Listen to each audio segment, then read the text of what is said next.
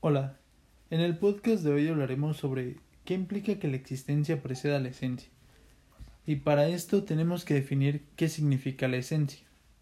La esencia la vamos a definir como el conjunto de instrucciones, de pasos, cualidades, recetas que van a permitir producir y definir un objeto para que así exista. Nosotros al momento en que concebimos a un Dios creador lo vamos a asimilar con un artesano superior. Y este artesano superior sabe lo que está creando y con la precisión que lo está creando, así el concepto del hombre va a ser el espíritu de Dios. Dios al momento en el que está creando el hombre ya lo está impregnando con una esencia. Es por eso que el hombre al ser poseedor de una naturaleza humana va a ser un concepto universal, ya que todos van a tener las mismas cualidades básicas y van a tener la misma definición o van a estar sujetos a la misma definición. Sartre al no estar de acuerdo con esto declara que si Dios no existe, entonces ¿qué precede al hombre? ¿Qué esencia puede tener el hombre si Dios no existe? Así que, ¿qué significa aquí que la existencia precede a la esencia? Pues va a significar que el hombre empieza por existir y después se encuentra. Después se define ya estando en el mundo. El hombre como tal no va a ser definible, ya que empieza siendo nada y solamente después, en base a lo que él haya hecho, se va a poder definir. El hombre no va a ser otra cosa más lo que él se haga. Y este va a ser el primer principio del existencialismo. Así que, si Dios no existiera, ¿todo va a estar permitido? Este va a ser el primer punto de partida del existencialismo. Y, en efecto, todo a estar permitido si Dios no existe. Pero al momento en el que Dios no existe y que todo está permitido, no hay ninguna excusa a lo que estamos haciendo.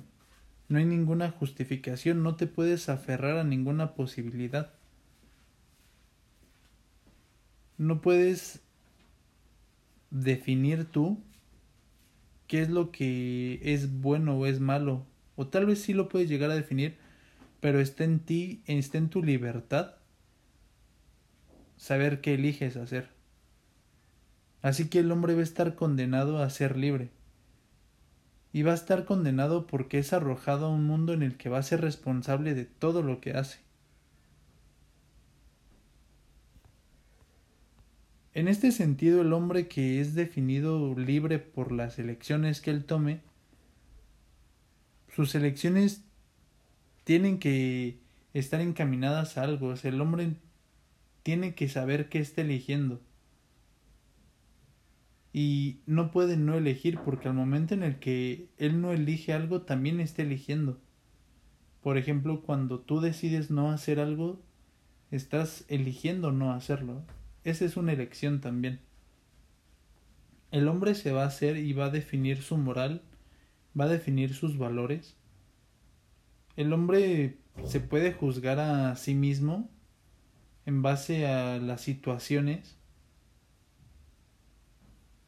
Y si hemos definido la situación del hombre en una elección libre, sin excusas, sin ayuda, todo hombre que se refugie en base a sus pasiones o que invente una excusa, o tal vez no es que invente una excusa, sino que pone una situación para que esa haya sido su elección, esa elección se puede juzgar. Tal vez no es una elección de valor, sino un juicio lógico que por ciertas elecciones estén fundadas en un error y otras en verdad. Ahí es cuando se puede juzgar. Así que el existencialismo no es de este modo un ateísmo, ya que no, no tienen un fin de demostrar que Dios no existe, más bien declaran que si Dios no existiera, existiera, perdón, esto no cambiaría. Si Dios no existiera, no hay algo que pueda cambiar.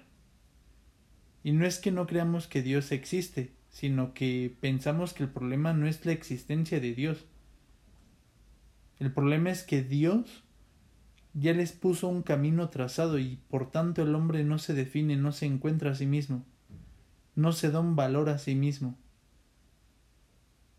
Empiezan diciendo que el hombre nace ya con un fin.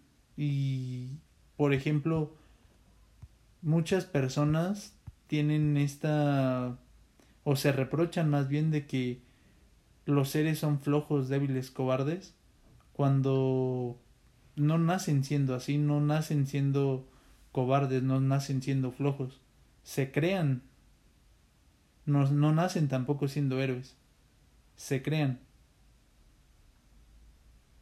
Las posibilidades que ellos tienen es definirse. Así que aquí el problema no es demostrar que Dios no existe, sino que si Dios no existiera, la esencia del hombre sería diferente porque se convencería a sí mismo de que él mismo se puede salvar y no Dios. Muchas gracias.